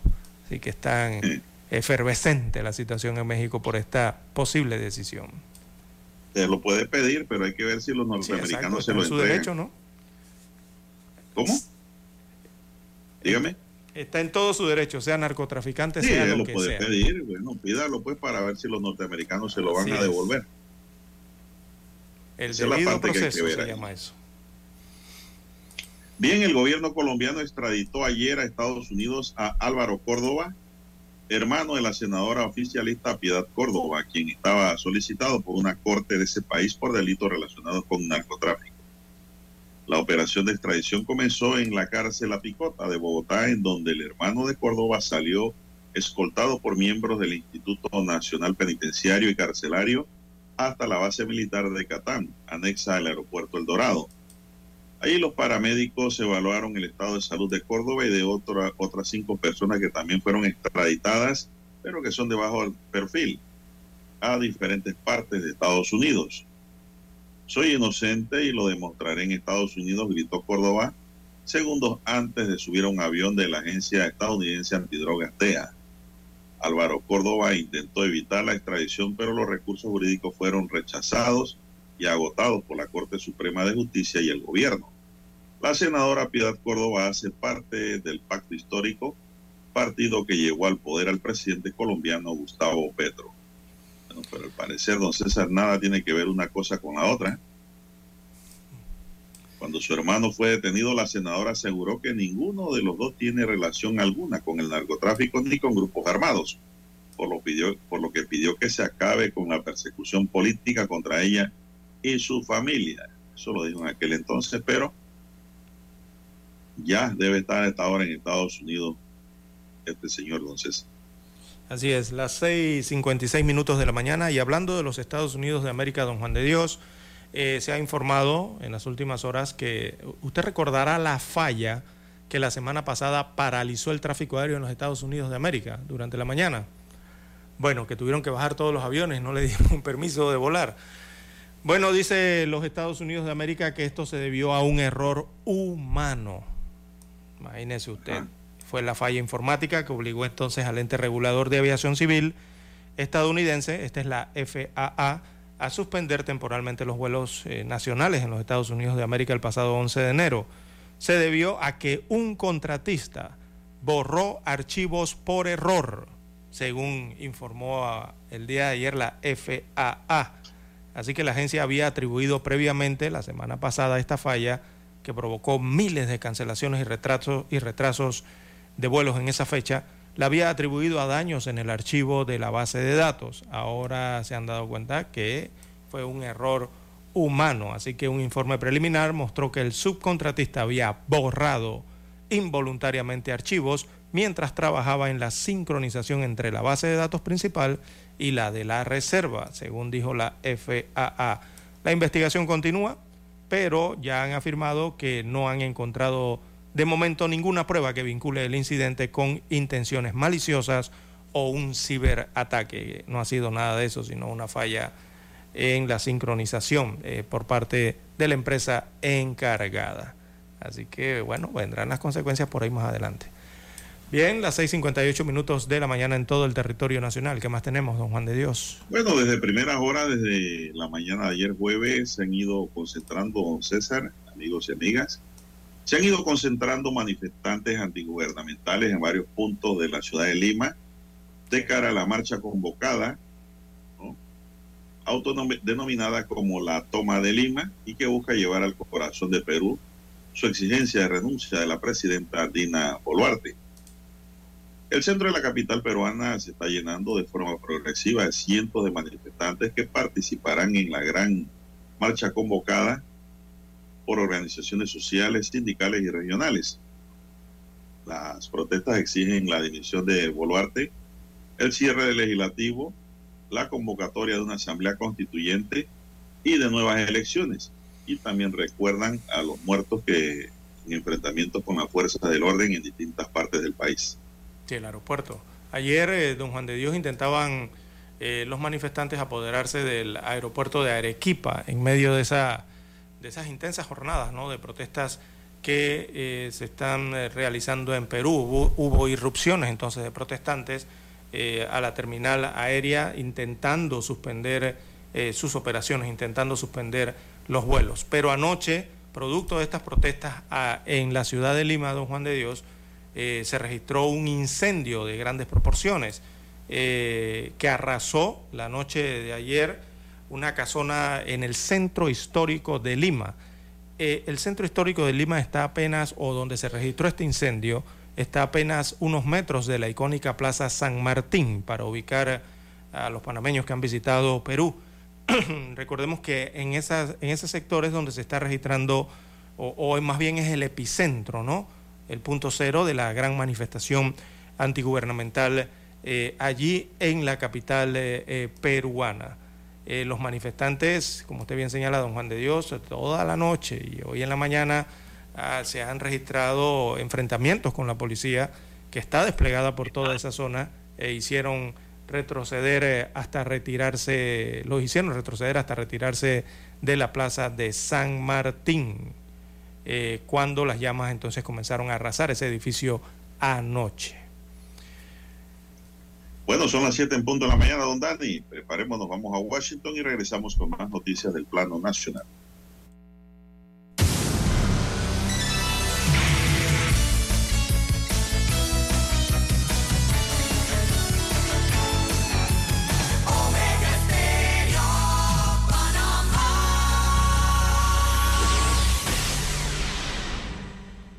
El satélite indica que es momento de nuestra conexión. Desde Washington, vía satélite. Y para Omega Estéreo de Panamá, buenos días, América. Buenos días, América. Vía satélite. Desde Washington.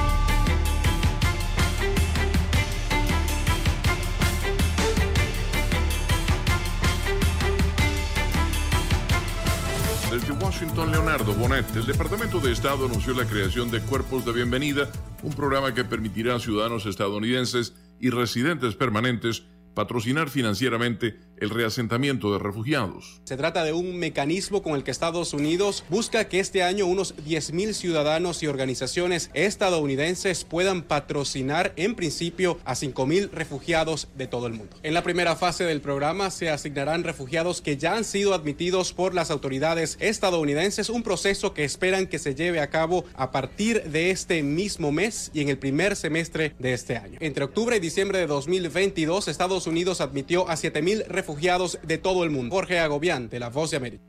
La capital peruana enfrentó una nueva ola de protestas. Ahora se eleva a 54 el total de muertos desde que se iniciaron las violentas manifestaciones. La policía de ese país redobló la vigilancia con 10.000 efectivos. No que no aceptamos el gobierno de Dina Boluarte, primeramente.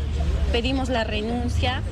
Queremos cambiar también la constitución. En un nuevo llamado a la calma, el recientemente juramentado ministro del Interior demandó horas antes del inicio de esta medida de hecho que se cumpla lo que dice la ley. No queremos más muertes, no queremos más heridos, basta de sangre, basta de lutar a las familias en el Perú. Néstor Aguilera, Voz de América. Una fundación dedicada a las 17 personas que murieron en el tiroteo de 2018 en la escuela secundaria Marjorie Stoneman Douglas en Parkland, Florida, comenzó a recaudar fondos y a buscar diseños para un monumento público a las víctimas en una reserva natural cerca de los Everglades. La Fundación Parkland 17 Memorial informó que el monumento ofrecerá al público un lugar para reflexionar sobre las víctimas del tiroteo el día de San Valentín el 2018 es una forma de recordar a aquellos que nos fueron arrebatados ese terrible día hace cinco años, dijo Tony Montalto, vicepresidente de la fundación. Elvis François de Dominica asegura que sobrevivió 24 días en el mar alimentándose con una botella de salsa de tomate que encontró en el velero en el que estaba, polvo de ajo y unos cuantos cubos de caldo. Tras ser rescatado por la Armada colombiana, François, de 47 años, relató que su involuntaria travesía empezó en diciembre, cuando trabajaba en la reparación del velero en la isla de San Martín, donde reside. Decenas de migrantes comienzan a cumplir sus citas con autoridades estadounidenses gestionadas a través de la aplicación CBP One. Desde tempranas horas de la mañana comenzaron a formarse en el puente Santa Fe, punto de cruce entre Ciudad Juárez en México y El Paso en Estados Unidos. Ahorita con mucho frío, con muchas ansias, con ganas de, de que nos atiendan y que todo salga positivo. Estoy desde abril tratan- tratando de llegar acá. Pues ahorita una emoción grandísima, pues tratar de esperar lo mejor para poder ingresar de forma legal. y- Un número limitado de citas se ofrecen a diario. Algunos corren con suerte y la adquieren rápidamente. Otros, por el contrario, han debido intentar numerosas ocasiones porque al enviar su solicitud satisfactoriamente obtienen el mensaje de que no hay citas disponibles. Llené la aplicación rápida, fácilmente, pero lo que son las las fronteras, la mayoría están ocupadas. La que le quedaba un día era la de Tijuana y me toca regresarme a Tijuana otra vez. Sin dinero efectivo al que pueda acceder, dice que debe recorrer 1.200 kilómetros para llegar a la cita, la cual requiere un viaje de 11 horas en auto o caminar 10 días, según estiman aplicaciones de medición de recorridos. Dificultades que han sido repetidamente expresadas, pero ante las que el gobierno insiste en el propósito. Lo que estamos tratando de hacer es incentivar de manera más amplia una forma segura y ordenada y eliminar las organizaciones de contrabando. Así describió el secretario del Departamento de Seguridad el proceso de solicitud de citas. Se llega por cuatro puntos de cruce en Texas, Brownsville, El Paso, Hidalgo y Laredo, junto con Nogales en Arizona y Calexico y San Diego en California. Laura Sepúlveda, Voz de América, Austin, Texas. Desde Washington vía satélite y para Omega Estéreo de Panamá hemos presentado Buenos Días América. Buenos días, América. Vía satélite. Desde Washington. Omega Estéreo, cadena nacional. Problemas de tierra, reclamos por accidentes, despidos injustificados, reclamos de herencias, sucesiones, daños y perjuicios. Todo problema legal civil, penal y laboral, consulte al 6614-1445. Licenciado Juan de Dios Hernández le atiende. 6614-1445. Con atención en Panamá, Panamá Este, Panamá Oeste, Colón, Coclé, Santiago, Herrera y Los Santos. Anote y consulte 6614-1445. Noticiero Omega Estéreo.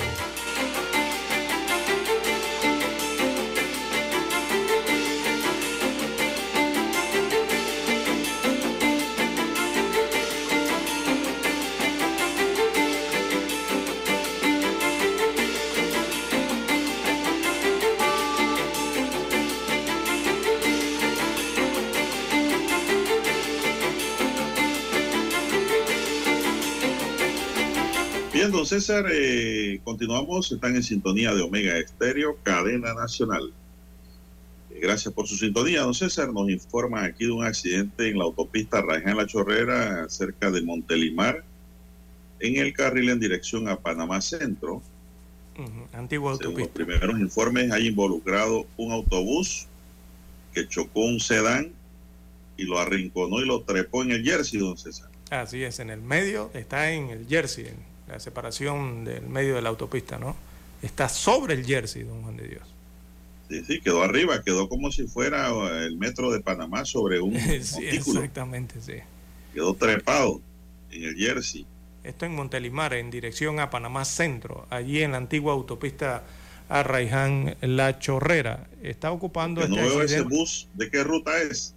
eh, está ocupando este accidente, don Juan de Dios, básicamente uno de los carriles eh, de circulación de los tres que tiene la autopista, el carril izquierdo, ¿no? En dirección a esa ciudad capital. Allí se ha registrado este accidente con este bus que no es un, es un bus de matrícula particular, don Juan de Dios, no tiene, no es un bus de Sí, un ruta, bus eh, de transporte público. Eh, parece un bus Color privado, azul. no sabemos si es de estos que se utilizan alternativos o de turismo, no lo sabemos, pero es privado. Y bueno, allí esto les va a tomar algo de tiempo, don Juan de Dios, porque el bus sufrió daño en la suspensión delantera. O sea, no puede rodar, no se puede mover. Así que va a tomar algo de tiempo allí este accidente. Está ocupando el tercer carril de la antigua autopista en dirección hacia Ciudad Capital. El carril central y el carril derecho están habilitados y bueno, también se ha habilitado allí parte del hombro para que los conductores puedan circular en dirección a Ciudad Capital. Esto se registra en lo que se conoce como la entrada a Monte Limar, eh, en la antigua autopista Leján La Chorrera. Sí, el 8721 nos reporta, don César, dice sobre esa información que está ya en la autopista, próximo a Costa Verde, dice el oyente que él cree que hay víctimas fatales por lo trágico y cómo ocurrió el hecho, o sea, por la dimensión del accidente. Sí, me parece una Y esto ha volcadura, ¿no? un congestionamiento vehicular, don César, como quien dice, hasta que el niño llorón y la enfermera que lo pellizca. A esta hora de la mañana, Mucha imagínate. gente se quedan mirando el accidente y, y van lento y van haciendo más tranque. Otros quieren tomar fotos y hacer video desde el carro y todo eso crea tranque, don César. Ocurrió esta mañana, vamos a esperar eh, la ampliación del informe, a ver pues cuáles han sido las consecuencias de este lamentable accidente y por más que uno diga maneje con cuidado, maneje la defensiva, pues no, no vamos a desfallecer nosotros en decir, en dejar de decir eso. Vamos a decir siempre porque con una vida que reaccione, con un conductor que reaccione ante lo que uno dice y diga que es verdad hay que manejar con cuidado, estamos ganando. Sabemos que no vamos a evitar todos los accidentes que puedan ocurrir, pero estamos siempre contribuyendo con esos consejos a nuestros amigos oyentes. Bien, son las 7:10 minutos, don César. Bueno, falleció el veterano periodista Luis Castilla Bravo. ¿Te lo conoció, don César?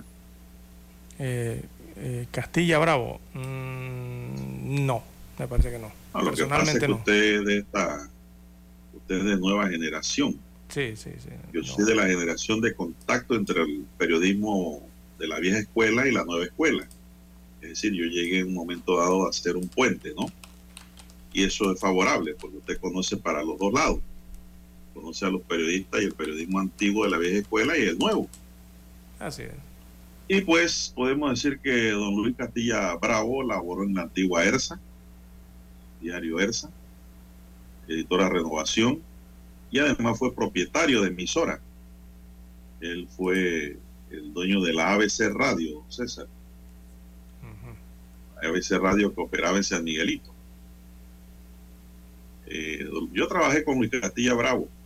Luis Castilla Bravo tenía un programa de radio en Onda Popular y allí nos conocimos, inclusive participé con él en algunas ocasiones porque me invitaba, ¿no?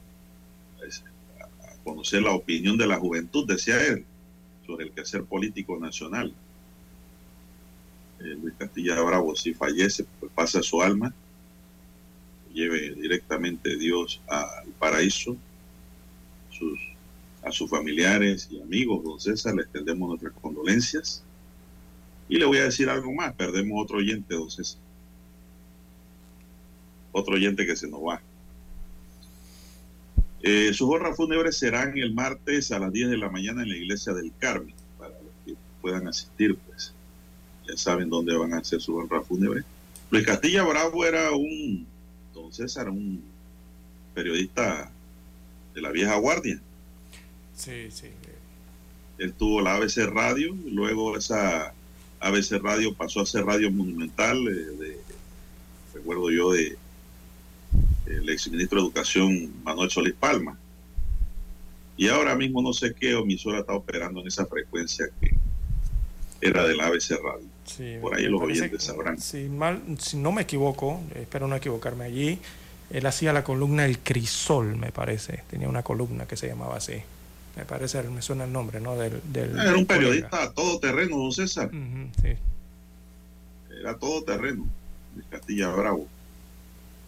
Hermano del colega abogado Justo Castilla Bravo también.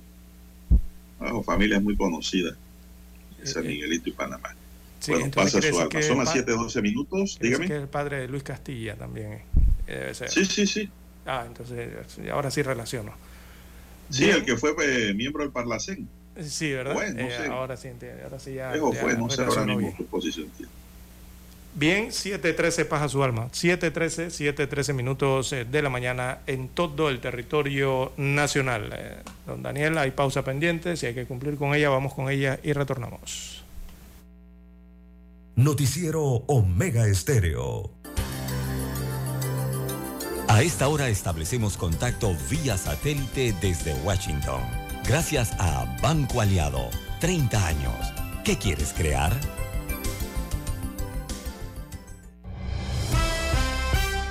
El actor Alec Baldwin y una especialista en armas serán acusados de homicidio involuntario en el incidente en que una directora de fotografía murió al dispararse un revólver en un set de filmación en el estado de Nuevo México en 2021. La fiscal de distrito de Santa Fe, Mari Karma, emitió un comunicado en el que anunció cargos contra Baldwin y Hannah Gutiérrez Reed, quien supervisaba las armas en el escenario de la filmación. Helena Hutchins falleció poco después de ser herida durante los ensayos del western Rust cerca de Santa Fe el 21 de octubre de 2021.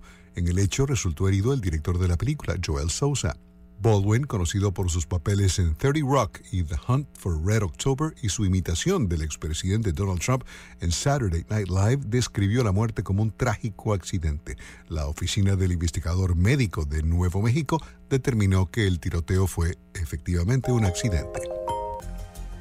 Un oso polar persiguió a varias personas en un pequeño y aislado pueblo ballenero de Alaska, dando muerte a una mujer y a su bebé de un año en un ataque extremadamente inusual antes de ser abatido por otro miembro de la comunidad. El ataque fatal, el primero que ocurre en Alaska en más de 30 años, pasó cerca de la entrada principal de la escuela de Wells, una aislada comunidad costera en el estrecho de Bering, en el extremo occidental de Alaska, y a unos 80 kilómetros de Rusia, donde es habitual coexistir con osos polares. Banco Aliado, cumpliendo 30 años en el mercado, te invita a generar hasta el 3% con su cuenta Más Plus. Banco Aliado, 30 años. ¿Qué quieres crear? El reportaje internacional llegó a ustedes gracias a Banco Aliado. 30 años. ¿Qué quieres crear? Noticiero Omega Estéreo.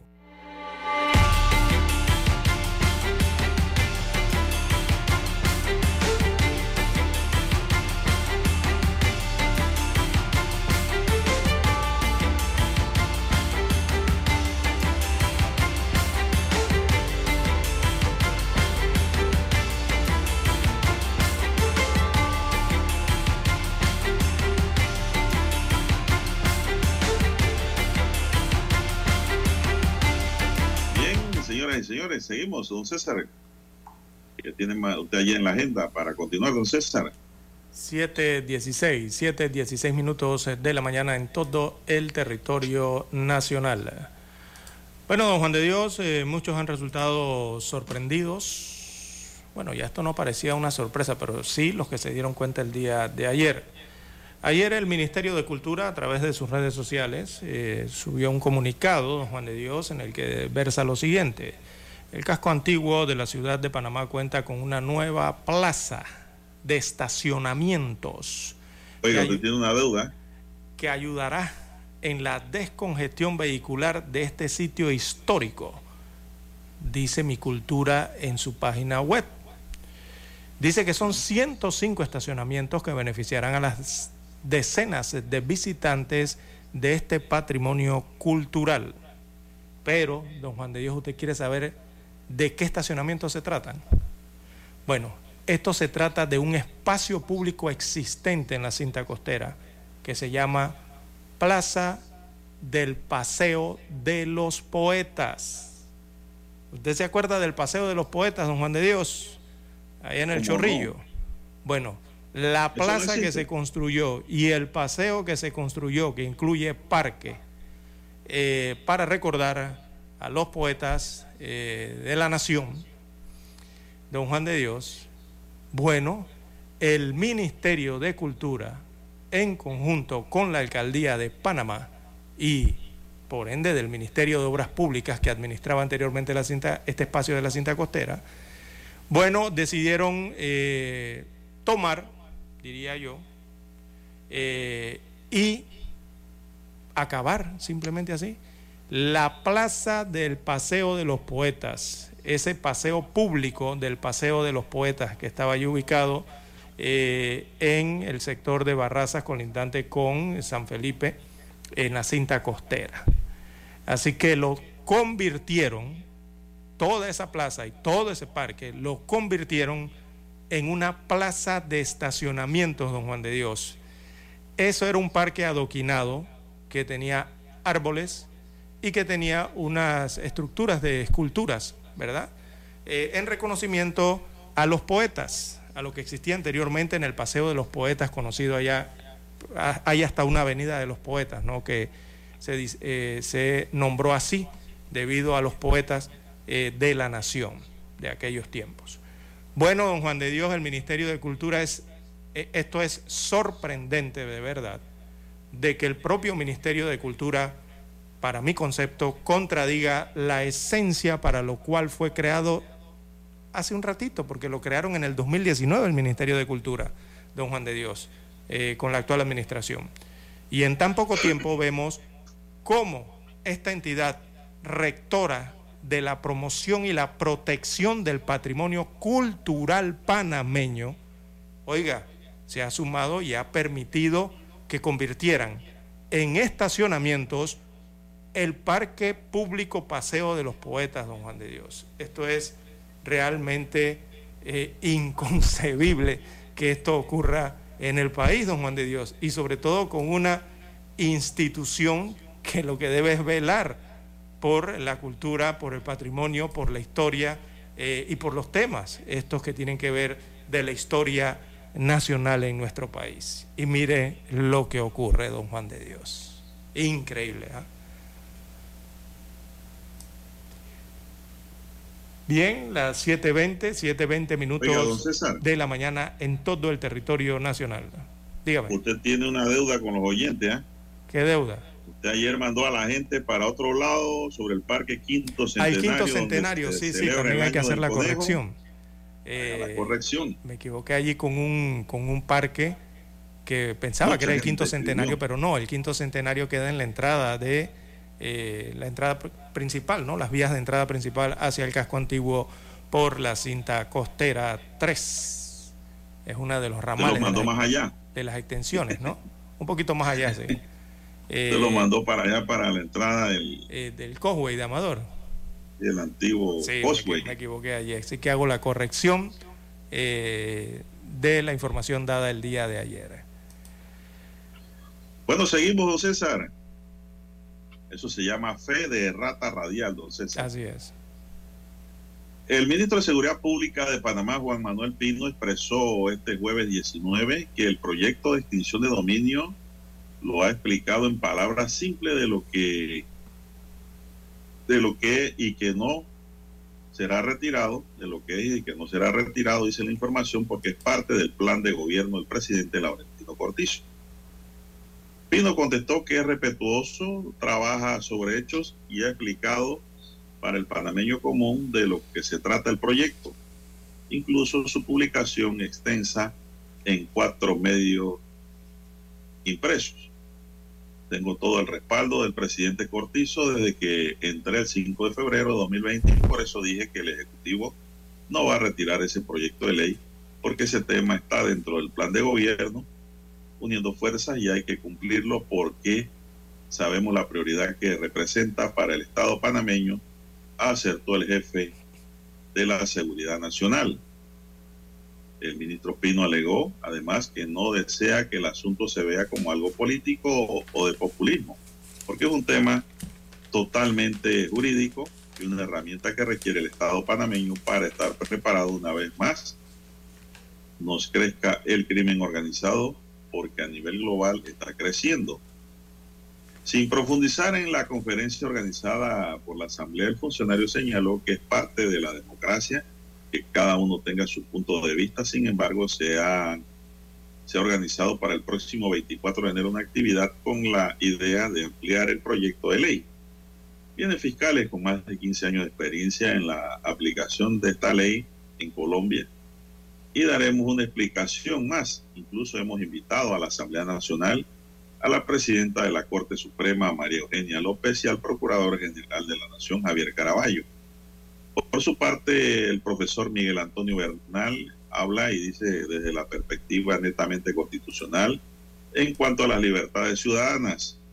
Expresó que hay una inclinación hacia rechazar ese proyecto porque lo que empieza mal termina mal. Pretender introducirle modificaciones y reformas. Creo que lo más sano para el país y para nuestra garantía es que la Asamblea rechace de plano ese proyecto que además viola flagrantemente la propia constitución que ellos juraron cumplir. Eh, dice, estoy absolutamente seguro que este proyecto de ley va a servir a todos los panameños, dice el ministro Pino. Esto lo dice el ministro Pino. Sigue el muñequeo, don César. Y la verdad, don César, que no va a retirar nada hasta que el presidente no le dé la orden. Claro. Si él no es presidente. Es más, yo, yo no sé si está jubilado ya. Juan Manuel Pino. Exactamente. Digo, sí, en este No, tema, en este tema, don Juan de Dios, si bien es cierto que la ley de extinción de dominio, digo, es una necesidad, eso, eso no lo niega nadie. eh, el proyecto eh, en el estado actual en que se encuentra, ya eso lo han revisado, cantidad de letrados, don Juan de Dios, especialistas en estos temas y, en todos los temas que aborda, porque este es un proyecto de ley que no simplemente es la parte jurídica, aborda muchos aspectos, ¿no? Eh, y yo no, o sea, es casi al unísono, don Juan de Dios, lo que los han revisado y son especialistas en esto, han dicho que adolece de serias fallas a nivel de constitucional, fallas a nivel legal, eh, eh, que tendrían al final, digo, si, si, si usted se encuentra con una iniciativa que sabe que tiene esos defectos, y se lo están diciendo los especialistas, don Juan de Dios, eh, esto tendrá como efecto final quizás deshacer el noble propósito que la, la propuesta busca. Nosotros entendemos que el ministro Pino, claro que busca hacer una propuesta que ayude al país, evidentemente, ¿no?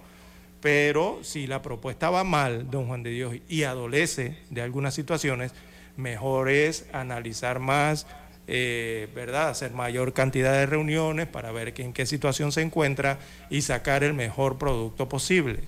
Esto mejor es seguir analizándolo más, don Juan de Dios. Bueno, y entendidos en la materia han dicho que ese proyecto tiene 65% de su articulado inconstitucional. Por eso mismo, eso es a lo que me refiero, ¿no? Eh, la verdad es que el, eh, el proyecto lo pueden ver en la página de la Asamblea, eso está ahí, búsquelo en Google, Exactamente. allí lo Digo, pueden leer. Ajá. Es lógico que es lógico que va a haber una resistencia y quizás la resistencia viene por varios sectores, ¿no? La clase política evidentemente eh, eh, se, se- se sorprende al que se quiera implementar semejante iniciativa, lógicamente va por allí, pero el proyecto, según los que lo han visto ya, eh, tiene muchas deficiencias que afectarían el derecho de la propiedad, ¿verdad? Eso que conocemos de la propiedad privada. eh, Bueno, la- don la César, la, la capacidad- gran pregunta que surge aquí la es, capacidad de defensa de los ciudadanos ante, ante la misma ley y en especial se pierde para algunos la presunción de inocencia, ¿no? Eh, del Sí, ya, propietario ya. De, de- de algo, de algún bien, de, de algo, ¿no? Que estén sujetos eh, a esa ley o quedarían sujetos a esa jurisdicción. Sí, es un proyecto peligroso para la propiedad privada de todo ciudadano, sea maleante o no sea maleante. Exactamente. Digo, aquí no desconocemos, don Juan de Dios, de que... De que Es decir, por, por, por, por capturar, eh, don César, al tigre, vamos a quemar el bosque. Sabemos que hay no corrupción capeante La pregunta en el que cabe aquí, don César, que antes de irme mejor. es, la pregunta que yo dejo en el aire es, ¿qué pasa si el Ejecutivo lo retira para presentar uno nuevo? Dos, ¿qué pasa si la Asamblea lo rechaza de plano? Son preguntas que quedan ahí en el tintero. Daniel Arauz,